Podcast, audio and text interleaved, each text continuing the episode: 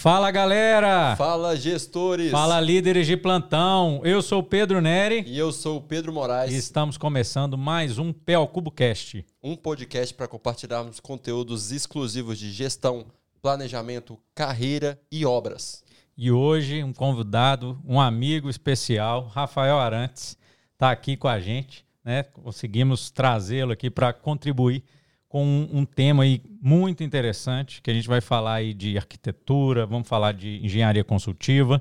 Rafael hoje é gerente da Cobrap aqui em Minas Gerais, ele é VP, né, vice-presidente da SEBIM e presidente atual né, da, do Sinaenco.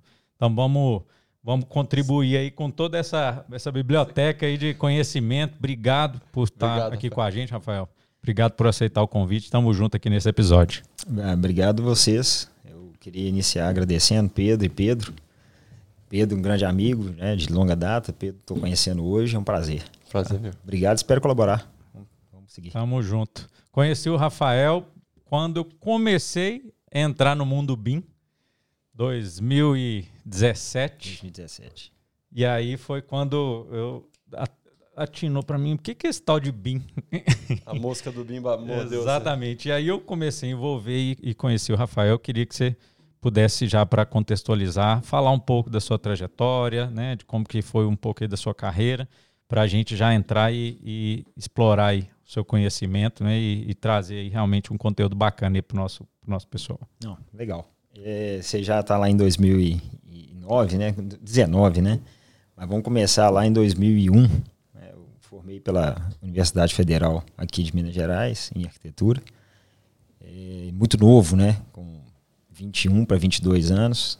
E arquitetura, na, na, na, universidade, você é direcionado quase a desenvolver é, para o setor de projeto, projeto de edificações especificamente aqui na, na, na engenharia, não, desculpa, na, na Universidade Federal. E então a sua formação é direcionada para aquilo. E eu logo que formei, eu trabalhava numa empresa de consultoria, mas na área ambiental. Então eu era um peixe fora d'água ali. Mas foi minha primeira experiência de consultoria. É, em seguida, é, eu fui para um escritório que é de um tio meu, é, também é arquiteto, e ele atuava na área de patrimônio cultural. Então já foi uma bifurcação assim forte, né? Área ambiental, patrimônio cultural e a minha base de projeto. E aí, nesse escritório, eu busquei desenvolver, e foi minha primeira experiência como empreendedor, né? Ele era o, o dono e chefe do escritório, e eu assumi ali para desenvolver essa área que não era a praia dele. E já era a terceira área, então. E aí que foi que eu percebi que, na verdade, a formação do arquiteto, né, fora a especificidade de, engenhe de, de engenharia, de projeto, ela é generalista. E isso me abriu um campo grande assim de trabalho. Mexendo nessa área de projeto de edificação, você vai desenvolvendo, eu vi um, um, grande campo de legalização de imóveis. Então eu fui atuar nessa área, foi a quarta área. Então você vai testando ali isso muito rápido. Né? Assim, estou falando de um, de um tempo de cinco anos. Um espaço ali, curto, né? De tempo. Um espaço curto. Comecei a trabalhar numa empresa grande, né, de porte nacional e atendia os estados do norte e centro-oeste. Então era legalização de grandes redes, assim, né? Bancos, é, McDonald's, então você, você, acabava sendo envolvido em todos as, os tipos de projeto, nas disciplinas de projeto. Isso enriqueceu bastante. Eu voltei para o escritório já com uma carga é, técnica já um pouco mais desenvolvida. Foi quando, em 2007, eu recebi uma, uma proposta para ingressar na Cobrap, que é uma grande empresa de consultoria, hoje com mais de 30 anos de atuação no mercado, é, num projeto aqui em Betim, então a empresa é de São Paulo, a matriz São Paulo, eles não tinham filial aqui ainda. E aí me convidaram para assumir esse, a coordenação desse contrato lá. Na época que estava finalizando, era um ano e meio mais ou menos de, de horizonte de projeto. projeto. E por ser curto, é, a gente combinou de eu não encerrar a atividade do escritório até aquele momento para eu continuar conduzindo e a gente reavaliasse no fim desse, desse namoro, né? Esse namoro deu casamento. tá então, até hoje. até hoje. Então, em 2009, é, já há um ano e meio, dois anos na Cobrap, eles definiram, né, a diretoria, é, de firmar o pé em, em, Minas, né? E abrir a filial deles aqui. Então, eu fui convidado para assumir como gerente deles aqui a partir de 2009 e assim começou a minha trajetória na Cobrap, né?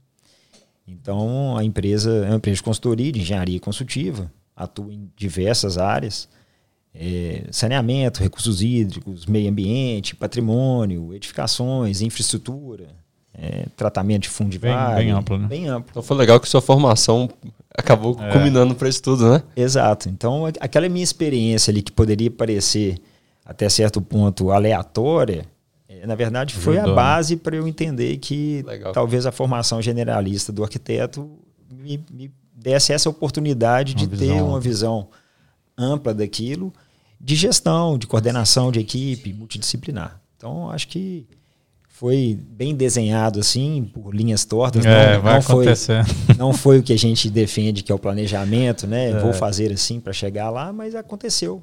Legal. E aí a gente, a gente teve esse, essa experiência aí. Legal. Eu queria só iniciar com uma pergunta aqui, que eu, eu, aí até um. Não tá, não tá no script, né?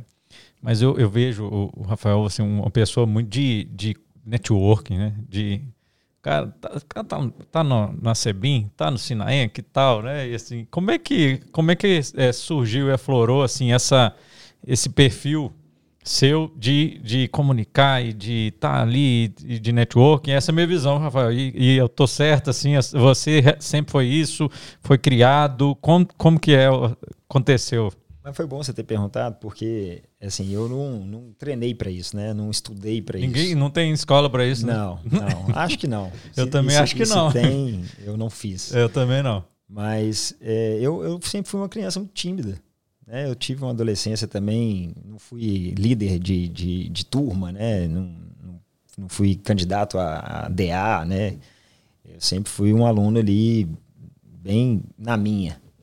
Mas na parte profissional, e, e, aí depois eu desenvolvi isso, e aí isso também vai para o pessoal, é impressionante como é que, bom, você está num grupo e de repente é você que está liderando aquele grupo ali, pela sua natureza ou pela postura que você tem, e isso apareceu na minha vida naturalmente. Quando, na, profissionalmente? Quando profissionalmente profissional. foi um grande desafio. Nessa época da abertura da filial, em 2009, é, eu tive que fechar o escritório o escritório que era do meu tio, que eu desenvolvi a área, né, o setor de, de projeto nele, e ele depois aposentou, eu fiquei sozinho no escritório, tentando equilibrar aquilo e, como empreendedor, tentando fazer acontecer. Né? E eu tive que abandonar aquela, aquele sonho, aquele, aquele escritório que estava há, sei lá, 15 anos operando com toda a carteira de cliente para assumir uma filial que era uma aposta da empresa em Belo Horizonte, para ter o braço aqui acreditando também no trabalho que tinha sido desenvolvido nos últimos anos em Betim. E aquilo ali já foi um desafio. E a empresa me deu todo o suporte para que eu pudesse desenvolver esse perfil que você está dizendo, de liderança, de coordenação, de abrir caminhos, de articular, é. porque é, a, a, empresa ela, ela atua muito no setor público de licitações. Então é um comercial um pouco passivo, é. né? Você responde à provocação do, do mercado, do, dos né? contratantes, né? E isso ali para mim era uma novidade. Eu estava mais acostumado no comercial é, ativo. ativo né? Então também é um perfil que você tem que desenvolver para você criar essas relações é, profissionais para você abrir espaço. É, eu acho que essa junção é que me fez ter esse perfil. Legal. Então, como né, na época né, que a gente se conheceu, a Sebin estava sendo criada e eu fui convidada convidado naquele momento para assumir a VP de articulação, de articulação institucional. É, foi essa. E me surpreendeu, porque eu não, não me via naquela posição, mas depois explicando o que, que era a intenção, a criação de uma entidade para atuar naquele setor, que é uma novidade, né? até então era, é, dos meus pontos de contato em relação aos contratantes públicos, às empresas parceiras e fornecedoras de serviços de engenharia consultiva. E aí, quando eu me vi, eu falei, é, não é que realmente. Deu certo, eu, né? né? Tem essa característica, tem, né? Então. Alguém, cê, cê tá, alguém enxergou. É, você está correto, mas não é uma, um preparo técnico, acadêmico. Acho que, acho que aconteceu me sinto bem, confortável nessa função. Assim. É, agora eu não lembrei, mas você falou, ah, é VP de articulação, realmente. De articulação institucional. Eu, Rafael, eu conheço muitas, muitos arquitetos e que formam e tem uma grande, um, um, amplo processo que eles têm que seguir depois da, da formatura ali, né? Eu vejo que muitos seguem para a área do empreendedorismo, isso é bem legal, né? Criam processos e criam escritórios menores, né, para começar a fazer projetos e alguns criam e ficam muito grandes. Sim. Como foi esse processo de empreender para você e quais os desafios, principalmente você falou um, bem importante, né? Prospectar novos clientes, que deve ser, acho que um dos maiores desafios. Quais foram os desafios que você encontrou? Olha, eu, voltando um pouquinho, né? A formação do arquiteto, vou falar da minha experiência aqui na, na, na UFMG, né? Ela, ela pouco te prepara para isso. Então é engraçado porque a academia não te prepara, mas a, o seu diagnóstico do mercado ele é perfeito. A gente fala que são os eu empresas, né? É. é um monte de CNPJ que é uma pessoa, a pessoa tem que se virar nos 30. Então ela tem que vender serviço, executar, manter a relação com o cliente, o pós-entrega e é, continuar vendendo. E não é, é, reconhecido isso assim no mercado de arquitetura, é muito difícil. Eu faço um projeto para a sua edificação ou, ou para a sua casa, por exemplo, né, que a maioria dos arquitetos atuam nessa área. E dificilmente você vai fazer mais de uma casa. É para a mesma pessoa, o, né? É, o Pedro pode até gostar e, e dali é, gerar é indicar, novos né? negócios.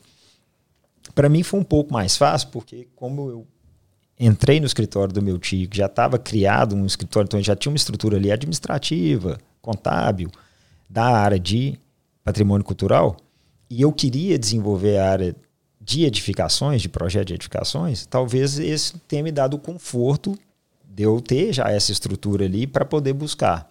Mas foi difícil no começo para vender serviço. Você não tem um nome consolidado, você tem é, que começar a fazer. Com certeza. E foi um grande aprendizado, sem dúvida nenhuma. Até para o que eu faço hoje. Estou dentro de uma estrutura grande, de uma empresa grande, que me dá todo o suporte.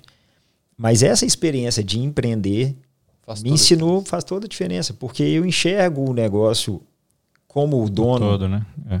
E aí, na cadeia é, produtiva, dentro da estrutura da empresa, eu tenho condição de, de não me sentir funcionário apenas. Então, o empreendedor ali dentro do escritório é fundamental. Você ter empreendedores dentro da sua equipe, é, mesmo que eles não sejam de fato, é talvez um caminho é importante. importante. É, legal. Sem dúvida.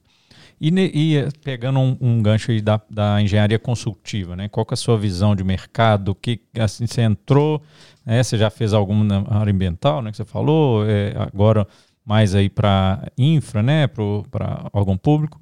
Qual é a sua visão de mercado dessa desse ramo aí para a gente entender um pouco aí sua visão, Rafael? Ótimo, ótimo. O, o mercado de engenharia consultiva, infelizmente no, no Brasil, ele não tem um reconhecimento que deveria. Assim. A gente atua pouco é, na visão estratégica de que isso deveria ser um setor de política pública mesmo, política de Estado.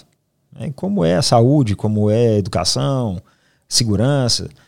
Se a gente tivesse essa visão, a, a valorização do setor de arquitetura, engenharia consultiva poderia gerar, até para a economia mesmo, para a qualidade de vida das pessoas, é uma outra dinâmica. Bacana. Por que, que eu falo isso? Né? Você vê a forma de contratação. A, maioria dos órgãos hoje contrata menor preço. Então, assim, a técnica não está ali sendo é. discutida. Então, é. É, quanto mais barato, melhor para quem contrata. E, a gente sabe que nem sempre é, é assim. Aliás, assim. nunca é, é assim. não pode ser assim. Então, você, da mesma maneira que você compra uma caneta, você contrata um serviço de inteligência de engenharia. Que, que pode colocar risco nas vidas, a vida das pessoas, né? Exatamente. Então tem esse aspecto que eu acho que é cultural mesmo, da gente não valorizar o setor. Então é muito difícil atuar na área de engenharia consultiva, porque você tem que primeiro fazer um Mostrar convencimento do contratante que já tem uma demanda, ele sabe da demanda, mas ele talvez não reconheça ou valorize, valorize é. da forma adequada.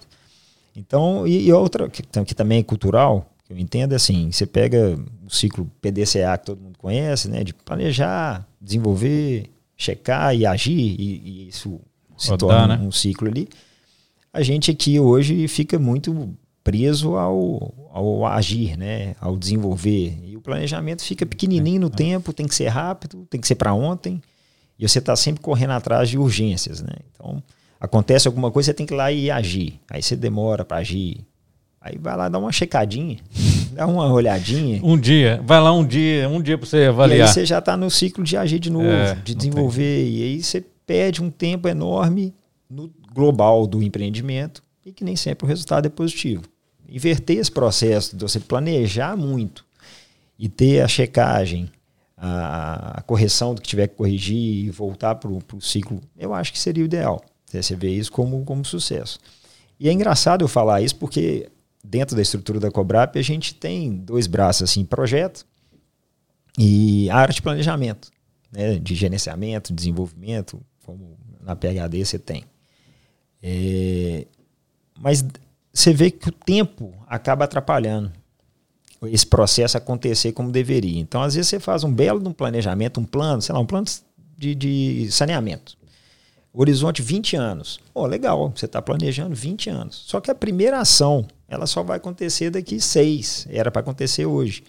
Aí, Aí quando acontece, empurra, né? o, o contexto o diagnóstico. que você tinha já foi. Já foi encurtado. E a sua realidade já mudou. Né? Ou então um projeto em vila e favela, né? em área de risco. Se você for hoje fizer uma topografia lá e amanhã começar o projeto, você vai ter uma realidade. É. Se a obra for licitada daqui a 10 anos, 5 anos, você tá, a sua topografia é, é outra. outra. A comunidade já triplicou. É, Ou já aconteceu é uma tragédia.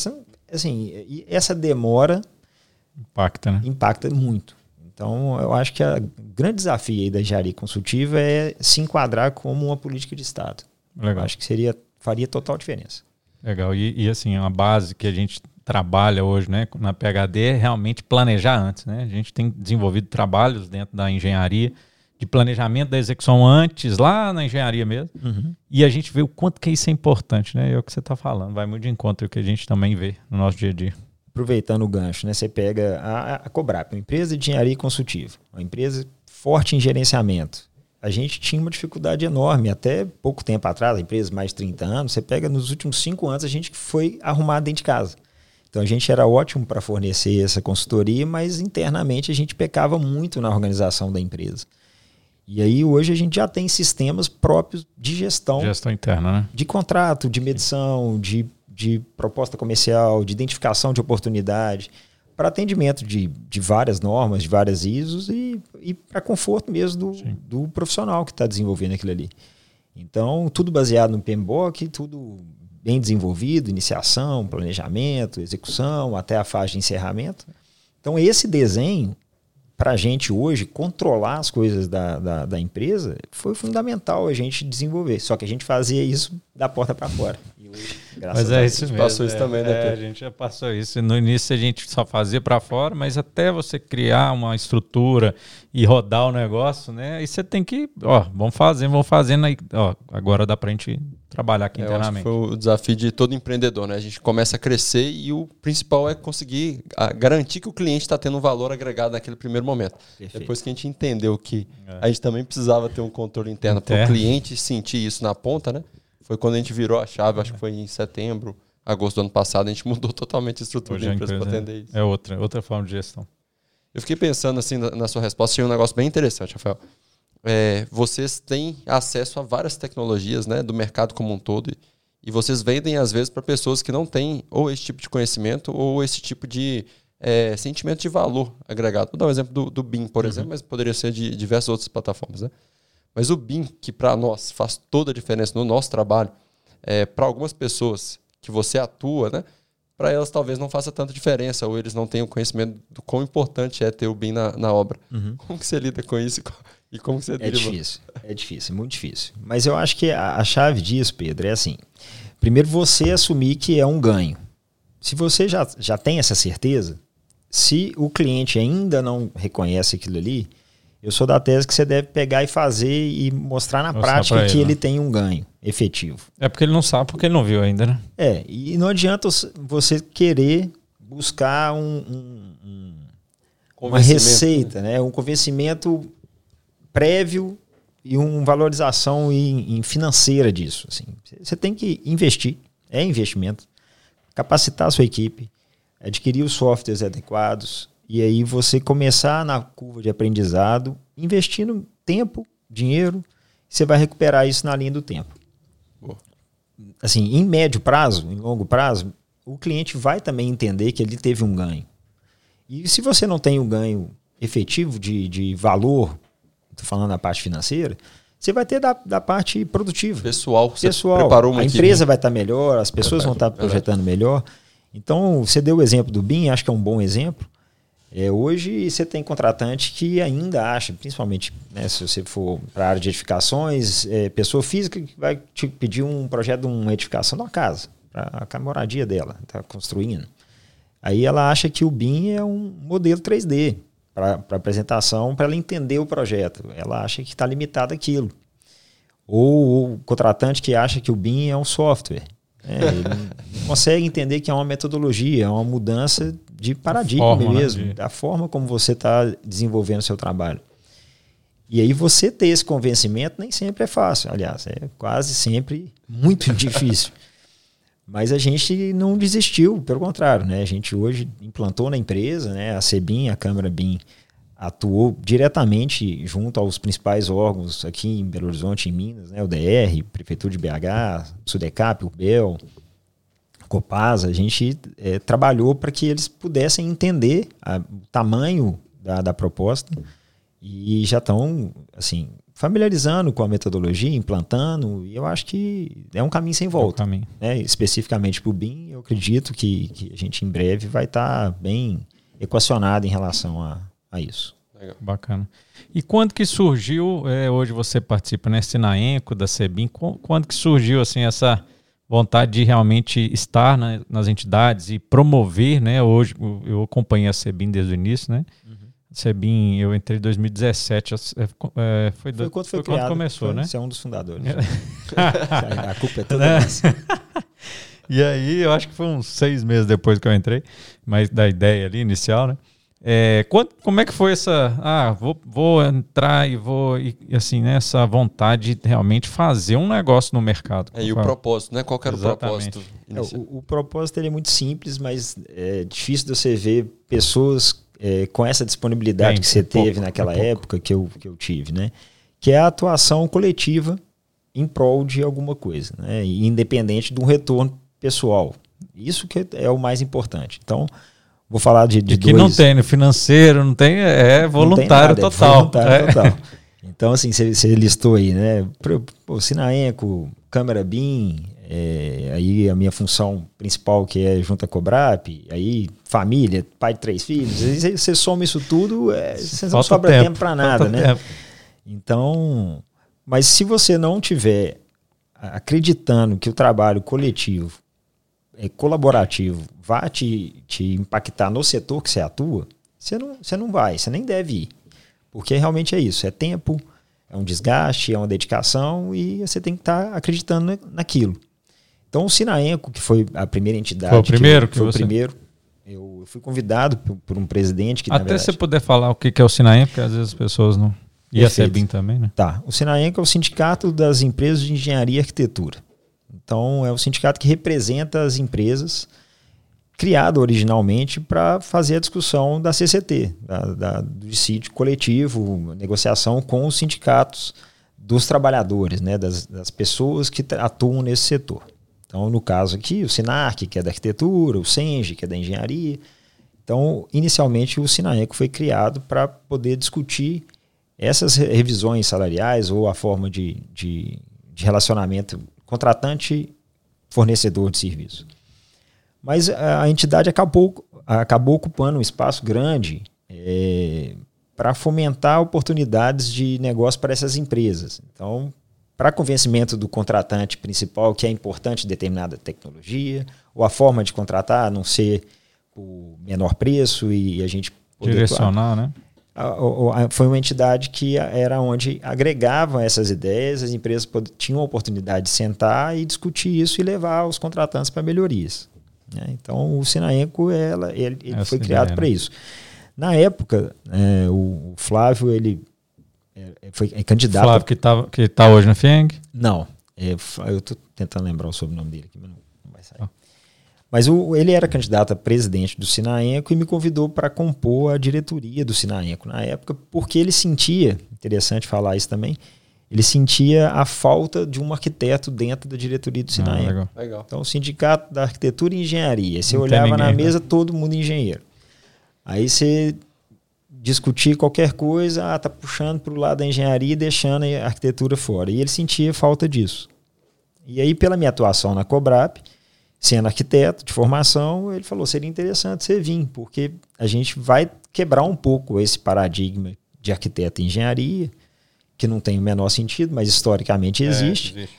E a gente talvez até consiga aproximar CREA e CAL, né? os dois conselhos que, que às vezes brigam Estão ali, separados. Né? discutem, e a gente pode ser o, o fiel ali para agregar. Então eu entrei como diretor de arquitetura e mobilidade urbana que eram as áreas que, que eu poderia estar tá atuando dentro do Sinaenco. Fiquei lá as duas gestões dele, depois veio o Lucas, outro presidente, e também fiquei na, na diretoria, mas aí já como vice-presidente de arquitetura. Então, a arquitetura, que era uma diretoria, virou uma vice-presidência.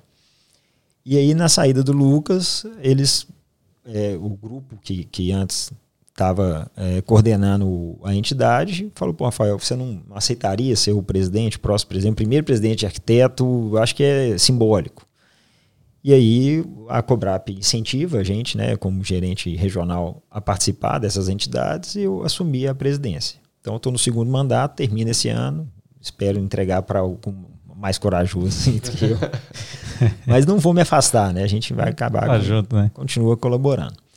É, no meio disso tudo, é, surgiu o BIM, né, como, como sendo uma, uma, metodologia, uma tecnologia que a gente não precisava, não, não podia mais fingir que não existia, né, que já existe há muito tempo, mas aflorou aí nos últimos anos.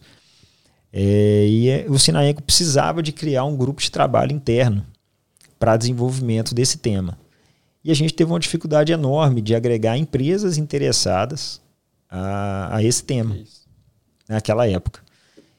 E engraçado, mas foi o que gerou a formação da Câmara BIM. As pessoas queriam. Né? Você via muita gente do mercado interessado. É, então, Pedro, ah, eu, esse negócio aqui eu vou buscar. E, e correu atrás e estava lá com a gente. Mas ele estava naquele momento como Pedro Neri. Era. Não era como PHD. Não. Então a Câmara foi, foi, foi formada por pessoas. Por pessoas. É, sem dúvida. Então, é, é, diferente do Sinaenco, que era empresa, eram pessoas. E a gente teve uma dificuldade de formação desse grupo de trabalho dentro do Sinaenco. Então, teve a necessidade de criar uma entidade nova, externa. E aí surgiu a Câmara BIM, que também tem uma estrutura nacional, a Regional Minas é, foi presidida pelo Lucas, depois, agora acho que a Carla, né, a, a, presidente, e eu, nas duas gestões, assumi essa função de, de VP de articulação. Que acho que funcionou bem, porque a gente conseguiu fomentar muita Fomentou coisa, muito. né? Eventos e, e, agregar associados. Hoje, pelo. pelo é. O quê? Pelo estatuto. Ah, estatuto. É, o hoje, regimento, não sei. É, pelo, hoje, pelo estatuto da SEBIN, a gente já consegue absorver empresas, né? Então as é, PJs, já pode associar, né? É, as Na, PJs, no primeiro mandato não, não tinha essa opção. Não, não podia, era só é. pessoa física. Era. E era uma dificuldade, porque a pessoa física ela tem a limitação dela Exato. de atuação. Tendo por trás uma empresa que incentiva e, e, e, permite que o cara dedique horas ali, dá mais liberdade, facilita, né? dá mais liberdade e, e, enriquece a Câmara, né, a entidade. Então são as duas, assim, te respondendo. Acho que o fundamental é ter o perfil, a cultura colaborativa. Eu acho que é o, a, o segredo disso aí. Show demais. É, Rafael, trabalhando muito na montagem eletromecânica, né? E o Pedro, a gente vê que o BIM é um caminho sem volta. Mas a gente imaginava que ele seria muito mais rápido, né, é, Pedro? A gente pensou que era uma onda que viria muito mais forte, né?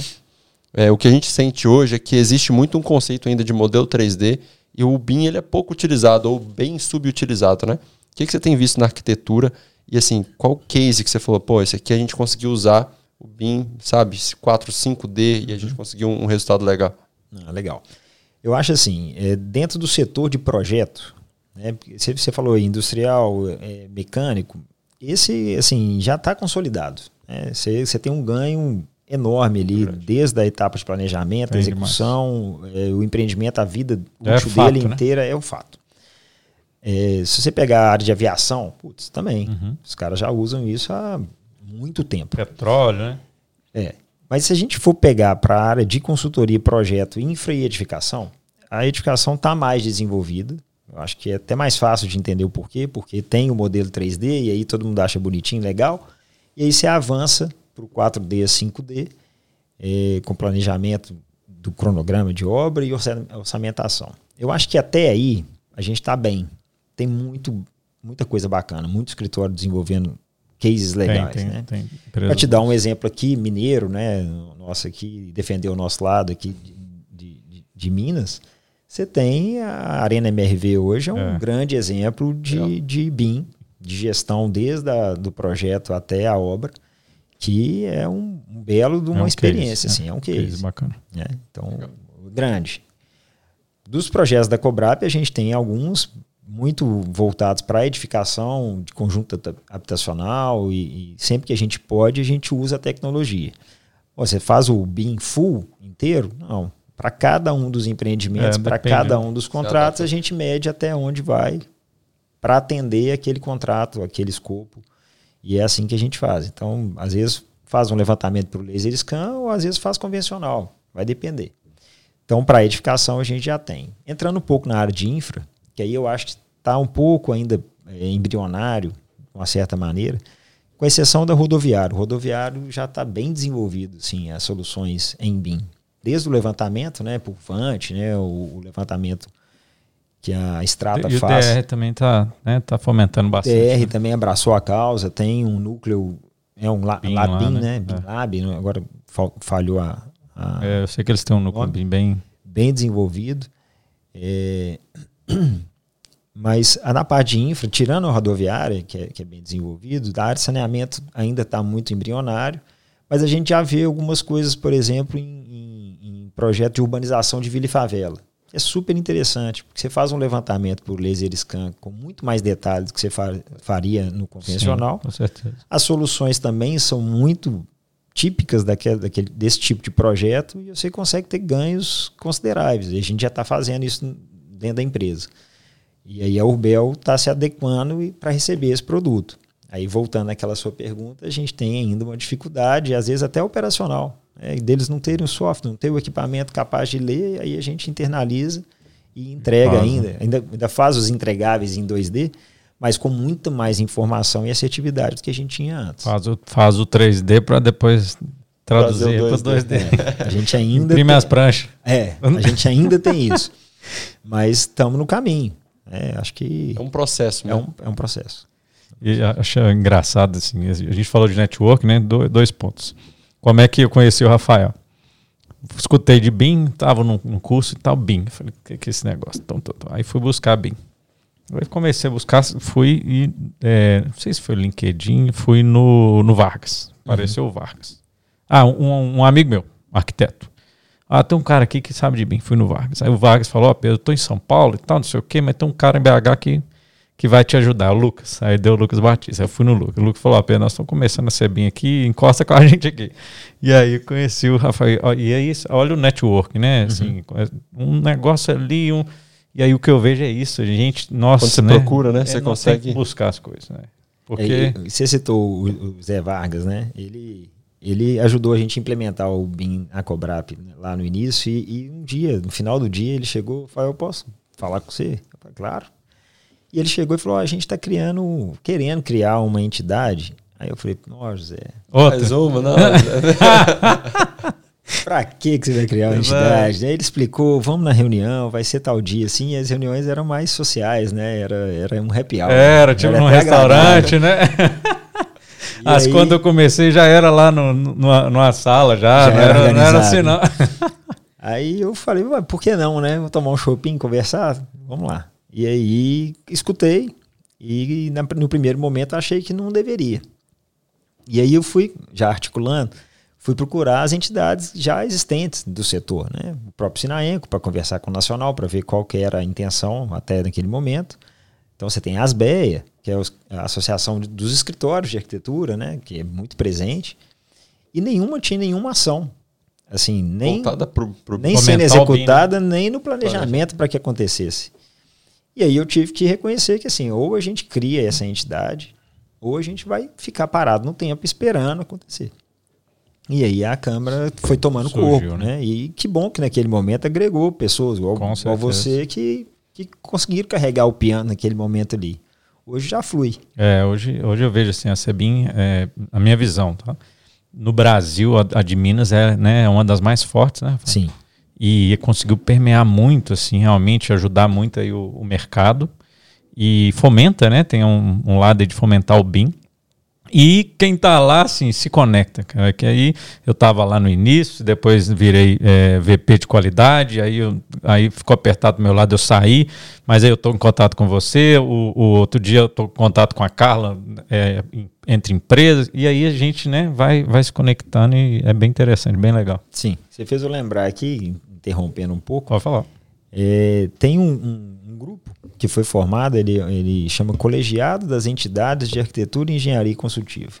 Então a sigla é CAEC. Esse grupo ele, ah, foi, ele foi formado por representantes das entidades do setor, que também tinha isso. Eu estou lá pelo Sinaenco, marco uma reunião com, é, com a Prefeitura de Belo Horizonte para discutir e, e, pedir que tivesse algum tipo de compreensão para as empresas do Sinaenco. Aí no outro dia o secretário atendia a Asbeia. Aí no terceiro dia era o CREA. Então, cansa. doido, né? Cansa. E todo mundo pedindo, né? É, claro. Pedindo, propondo, puxando a sardinha para cá. E aí a gente percebeu que era melhor ter, de novo, né, a colaboração Juntar, né? conjunta. Né? Todo mundo. Articulação aí, ó. Articulação. Aí chamou o Rafael. Aí, a gente montou esse grupo hoje, tá, a maioria, tá, quase todas as entidades estão representadas lá, os conselhos também, tanto CREA quanto CAL. E aí a gente, toda vez que tem alguma ação a ser feita, a gente faz de maneira coletiva, todas as entidades participam uhum. e são signatárias de algum tipo de demanda. E aí a gente atua diretamente até desde o momento das eleições, por exemplo. Você vai uma carta ao candidato. Então, aos candidatos a governador, a gente fez uma carta pelo CAE que todas as entidades assinaram e enviaram é, para os principais candidatos, que aí quem fosse eleito pudesse ter uma pauta para o setor, né? Então isso é interessantíssimo. É, legal. E aí a pergunta, é, a gente falou até antes que a gente estava conversando, né? Nós somos aqui de Minas e a gente vê que o mineiro tem esse lado desconfiado, né? Que, que realmente aqui a gente precisa de. É um desafio a prestação de serviço de consultoria, né? De vender essa prestação de serviço, né? Qual que é a sua. E você já teve, né? Você falou que tá no Nordeste, né? Bahia, né? Que você trabalha? É, antes da Cobrap eu trabalhei na, na região Norte e Centro-Oeste. Bem diferente também. Muito diferente. e aí, e tem também hoje, como a Cobrap é de São Paulo, São né? Então, Paulo, então, quer dizer, você tem Paulo. a visão de São Paulo, qual a sua visão e né, por que que nós, e eu tô colocando a gente mesmo, que a gente é, é desconfiado, né? Por que, que nós somos assim? Qual, qual que é o desafio de, da gente fazer isso aqui em Minas? É, eu, eu acho que assim, a cultura do mineiro é, é essa da desconfiança. Né? Você primeiro quer ver Vê e, e ver mais um pouquinho. Deu certo, vamos e não deu, a gente pelo menos não colocou as fichas ali. É, isso é tá enraizado mesmo, não é só no nosso setor, você vê para todos é, os setores. Todos. E aí, quando você tem a matriz de São Paulo, você vê a dinâmica é outra. Né? Funciona mais muito rápido, mais, mais né? rápido. É, a pessoa não está muito preocupada com o que você está ganhando ou qual que é a sua. Essa é a grande é diferença. Ganha, né? Ganha, né? É o nosso, né? Vamos fazer acontecer de verdade mas também é cultural e lá também as coisas acontecem mais rápido, mas te demandam mais rápido também. Então a vida também talvez seja é, cobre um diferente. preço ali, a velocidade é outra. Então quando eu preciso de ir, adoro, vou mais dois, três dias. Depois deixa eu voltar para o nosso ritmo aqui que é, é mais, né? mais suave. Nós, nós não estamos treinados para correr a maratona lá. É. Aliás, eu acho que é o contrário. Aqui talvez seja a maratona, lá é a prova de 100 metros. É verdade. É um tiro curto. Verdade. Legal. Eu, eu queria muito perguntar, Rafael, para você, o que, que você enxerga hoje que os profissionais precisam se preparar? Se hoje os cursos, né? Eu, eu comecei a fazer um curso em BIM, o Pedro fez uma especialização em BIM. Se eles, os cursos já estão preparados para formar esse tipo de profissional? Qual tem sido o desafio de vocês para encontrar profissionais especializados em BIM? Muito ou vocês estão grande. fazendo essa formação em casa? Muito grande, Pedro. A gente não encontra hoje uh, acadêmicos né, preparados assim pela academia, né? E aí voltando um pouquinho do tempo, né? Eu formei desenhando a prancheta. Né? Eu, talvez tenha sido a última geração formada pelo FMG que eu, o... eu, eu não peguei essa época não. e meu trabalho de graduação foi feito à mão, né? Então você imagina, naquela época você já tinha o AutoCAD 14, mas a gente não teve aula na faculdade de AutoCAD, você tinha um curso pago à parte, né? Então era para quem podia queria, tinha interesse ali, e hoje é impensável é, você condição, ter né? alguém na formação de engenharia e arquitetura que não tenha conhecimento do mínimo do software ali. E o BIM não é diferente, né? O BIM como metodologia, como conceito, você tem vários softwares. E eu acho que as pessoas estão procurando a capacitação por é, iniciativa própria, seja para atuação na área que ela já atua, ou seja por incentivo da empresa que ela atua, ou, ou que seja. Então hoje a gente faz o, o treinamento dentro de casa. Então a gente acaba absorvendo isso e tentando produzir barra treinar. Por isso que eu estava comentando a curva de aprendizado. Se você acha que você vai implementar e imediatamente você já vai produzir mais, melhor, mais rápido, faturamento, é um engano. Não, ilusão, funciona assim. Ilusão. É ilusão. Então você tem que ter a consciência da curva de aprendizado e a equipe às vezes você tem que trocar, a pessoa sai né, para uma proposta melhor, o que seja. Mas aí você tem que estar tá sempre ali repondo e com essa disponibilidade da nova integrante da equipe ser treinada dentro da sua cultura ali, da forma de trabalhar. Que desafio, hein? É grande, é grande. Engraçado, eu tenho, uma, tenho, tenho um episódio meio interessante, tem uma prima minha que formou arquitetura. Quando tá no início da SEBIN, deve ter sido 2018 ali, aí ela me procurou. Pedro, tô na arquitetura aqui e tal, né? O que, que você me indica? Eu falei, aí eu fui procurar saber, naquela época, 2018, ela não tinha aula de nenhum software BIM. Uhum. Só AutoCAD. Eu falei, ó, entra entra para essa área aqui, que eu acho que aqui que é o caminho, né? E sua visão, assim, você formou, era uma, uma era totalmente diferente, era na prancheta, você movimentou aqui pelo AutoCAD, foi pro, né, como arquiteto agora, né, uhum. pensando. É, que que você hoje enxerga, assim, até para quem é arquiteto está seguindo a gente aí, está acompanhando a gente, né? Qual a sua visão? Que qual a dica que você daria aí para para os arquitetos aí que estão formando, né? E que e aí pe pegando essa trajetória sua aí, qual que é a sua dica? Olha, eu, eu falaria para a pessoa é, aproveitar as oportunidades de aprendizado, seja ela qual for, qual for. Então, assim, se, se a oportunidade é o aprendizado do desenho técnico na prancheta, me deu uma base enorme. A facilidade de leitura e de projetar, eu tenho certeza que veio dali.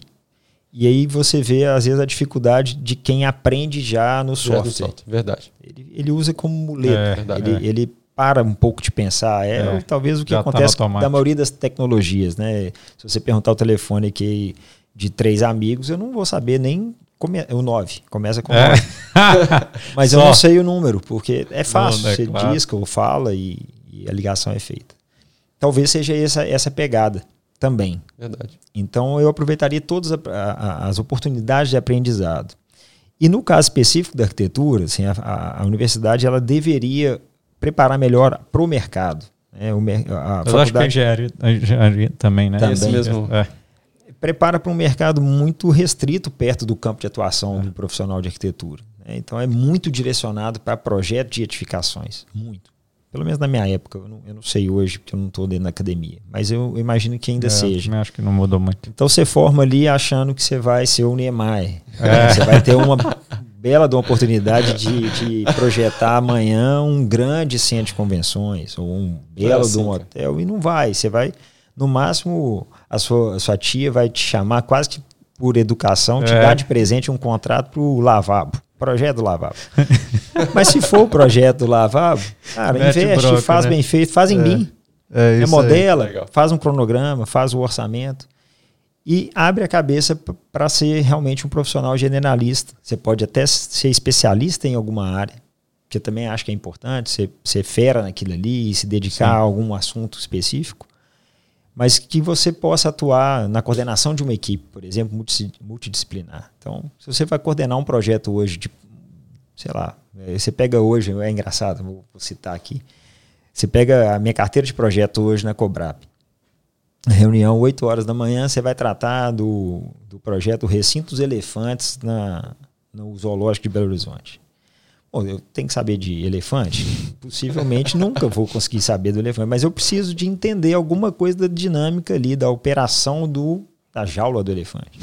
Você sai dessa reunião e vai tratar do plano de recursos hídricos do Estado, né? Plano de saneamento do nível estadual. É outra escala, é outra é dinâmica, outro... é, é para 20 anos, é para o Estado inteiro, 853 municípios. Essa dinâmica, para mim, é muito saudável. Tem gente que não gosta, é, prefere não, é. sempre estar tá ali fazendo. Mas eu acho que para o profissional de arquitetura que não vai atuar especificamente na área de projeto, é, é fundamental ele abrir essa cabeça e entender que ele pode atuar na área de urbanismo, na área de recursos hídricos, na área de saneamento, na área de planejamento e na área de projeto. A área de projeto vai estar ali, mas ele pode atuar nisso de uma maneira muito fluida. Bacana. Então, fica a dica. Isso é ah, fundamental, legal. acho bem legal, né? Porque a gente vê que na, na carreira muitas, muitas pessoas imaginam que ser muito especialista em uma área acho que é o caminho. É, eu, na minha visão, né, você tem que ter um conhecimento especializado em uma área, sem dúvida, mas ter um pouco de conhecimento em várias áreas e ser dinâmico, aí é um perfil, né? Você tem que ser dinâmico para conseguir fazer essas viradas de chave de maneira bem rápida, né? Sim. É, é, faz toda a diferença na, na, nossa atuação lá e é realmente muito interessante. Rafael, acho que um, um ponto bem interessante, eu, ve, eu, vejo muitas empresas com dificuldade de fazer a virada, né? Uhum. De CAD, 2D para BIM.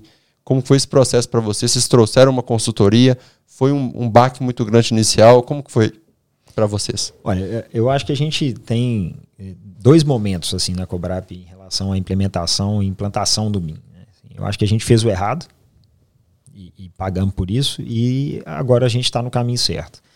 Então a gente contratou um, um treinamento antes de discutir o que, que a empresa de fato precisava e fazer um planejamento para com a consultoria que pensasse a empresa, o fluxo da empresa, o que, que a gente vai fazer, a gente foi lá e falou: precisamos de treinar. Precisamos de treinar esse pessoal em software. Então você vê o desconhecimento também era fazia parte, a ignorância do assunto fazia parte da, da, da, da realidade da empresa naquele momento. Então a gente treinou todo mundo, todo mundo saiu fera no software, software, mas a metodologia não estava difundida, absorvida como cultura. Então, é no outro dia, a gente estava projetando para o cliente, o cliente também ainda comprando o serviço em 2D. E aí você começa a fazer, como você ainda não tem a curva de aprendizado muito madura, você está demorando mais para fazer, você tem um prazo para entregar, você deixa o software de lado e vai para o que te faz é, mais fácil, mais confortável para você. E você voltou para o 2D. Ah, mas por que, que você está mexendo nesse software? Ah, porque eu tenho que entregar isso sexta-feira e aí eu preciso fazer. Isso é mais rápido aqui, né? É mais rápido. Eu preciso, tem prazo. E aí acabou a sua tese de que está implantando. Você não vai, a cultura não virou. Então a gente teve esse primeiro momento, que eu acho que a maioria tá, das empresas que procuram, talvez. Principalmente no início, né? É, a desinformação era muito grande. É. Hoje não, eu acho que hoje já está difundido Sim. um pouco que você precisa tem de investir. inicial. Né? Estrutural. Né? Você tem que. E, e, é, o, é, da, é do topo para baixo. Então, assim, é, a diretoria está envolvida, tomar decisão, e aí para os stakeholders todos envolvidos ali e a equipe. Então aí você começa a fazer mesmo top-down. Bacana. Show. É isso aí, acho que é né, importante. Rafael, é engraçado assim, até né, é, pegando os temas aí do que a gente traz aqui para o podcast, eu acho que um tema muito legal aí que a gente trouxe para você contribuir. Né? A gente está chegando no final do nosso episódio aqui, mas trazer essa sua visão, né, de, de como arquiteto, né, de, da sua trajetória e, e mostrar isso aí para quem segue a gente, realmente o, quais os é, vários caminhos aí que uma pessoa de arquitetura e da engenharia, né, podem, podem seguir. Muito importante. Queria que você pudesse, primeiro, né, agradecer mais uma vez por estar aqui com a gente. Cara. Muito obrigado, assim, de estar né, contribuindo. A gente aprende muito, né, Pedro? Muito, a gente. Estou anotando aqui um monte de coisa. Toda vez que né, a gente recebe muita informação aqui, a gente aprende realmente bem interessante para o nosso dia a dia, como pessoa, como, como empresa, né? Muito obrigado. E assim, é, para você deixar uma contribuição, o que, que você dá de dica aí para a turma que está ou com dúvida se vai para arquitetura ou engenharia, ou né, qual caminho seguir, e até mesmo de empreendedorismo, de networking, que para mim, assim, eu, eu, vejo você né, tem essa, esse perfil aí de bem, bem bacana né, no mercado, o que, que você pode contribuir para a turma e muito obrigado mais uma vez, né, Pedro, pelo, por demais, estar aqui com a gente. Cara, eu que agradeço, Pedro, prazer te conhecer. Sou seu fã, você sabe disso. É, Tamo junto. Demorou, né? Tamo junto. Não tô, eu tô chamando ele desde o início, né? É, não, não, foi por desinteresse. Ele, foi, ele foi eu tô falando do mineiro, ele tá assim, deixa eu ver como é que esses caras estão fazendo. Deixa eu ver uns três podcasts. sou, sou é, seguidor. seguidor, seguidor, né? Tem meu like lá. Na verdade, todos os episódios até hoje foram fantásticos, né? Pessoas de primeiríssima qualidade, assim, e é o que você falou, aprende muito. É, aprende é, muito. Legal. Não é, é, todos não são da minha área, claro que não, mas de certa forma a gente tem aderência ao que é dito, né? E isso é reconfortante. Você vê que os problemas não são só seus, não, né? Exato. E as soluções não, né, não, não, não vão vir do céu. Você né? tem ali muita coisa que pode ser construída é, ou que já foi edificada, você só vai usar. Isso é importantíssimo. Então eu te agradeço a oportunidade e espero ter outras aí. Vamos, episódio 2. Sucesso para vocês, a PHD e, e, o podcast, assim, fundamental, acho bem legal. É, de, de mensagem final, cara, eu acho que, assim, independente da profissão, tá? a pessoa tem que estar tá feliz, ela tem que querer aquilo, ela tem que estar tá confortável. Se não está, ela tem que procurar o caminho. Buscar, né? Eu acho que isso é o mais importante. Então, eu, eu, resgatando a trajetória, né, foi um exercício interessante. Eu me forçar Reviver, a, né? a voltar ali. É claro que a gente pega a trajetória inteira, mas fala mais aí dos últimos anos, né? Que é uma área de atuação bem específica. Mas quando eu tive que voltar no tempo, né, e lembrar do, do menino de 21, 22 anos formando, realmente é muito diferente. É. E, e, naquele momento você acreditava em coisas, é, é, sonhava com coisas que hoje talvez você tenha conquistado, ou na verdade era só um degrau para algo maior que você nem conseguia enxergar. Então foi um exercício interessante e eu acho que para quem está lá na faculdade ou na decisão de fazer, é, arquitetura e engenharia para mim é assim um dos principais pilares da, sociedade da sociedade mesmo. É, com certeza. Então eu acredito nisso e não foi à toa que, que escolhi seguir essa carreira. É, e acho que é isso. Assim, não sei se. Acreditar, né? Também, eu, eu também acho isso, e inclusive, essa é a diferença de uma pessoa que vai projetar 2D e uma pessoa que, por livre e espontânea vontade, vai procurar o BIM, né? Uhum. Se a pessoa gostar e sentir que aquilo ali é a vibe dela, que ela tá feliz fazendo aquilo, ela vai, ela vai prosseguir nisso, né? Isso. Ela não, ela não vai se limitar. Sim. Perfeito. Acho que buscar, foi né? certíssimo. Realmente buscar inovar, buscar é, conhecer, né? desenvolver. E, e com isso você vai fazendo os networking aí, que nós temos o, o homem da articulação aqui. obrigado, Rafael. Obrigado, Tamo demais, junto. Para quem está seguindo a gente aí, muito obrigado, né, por estar com a gente aqui mais esse, esse episódio. Segue aqui, né, dá um like, coloca aí o sininho. Tamo junto e vamos para cima. Um abraço aí, pessoal. Acompanha a gente, até a próxima. Um abraço, até mais.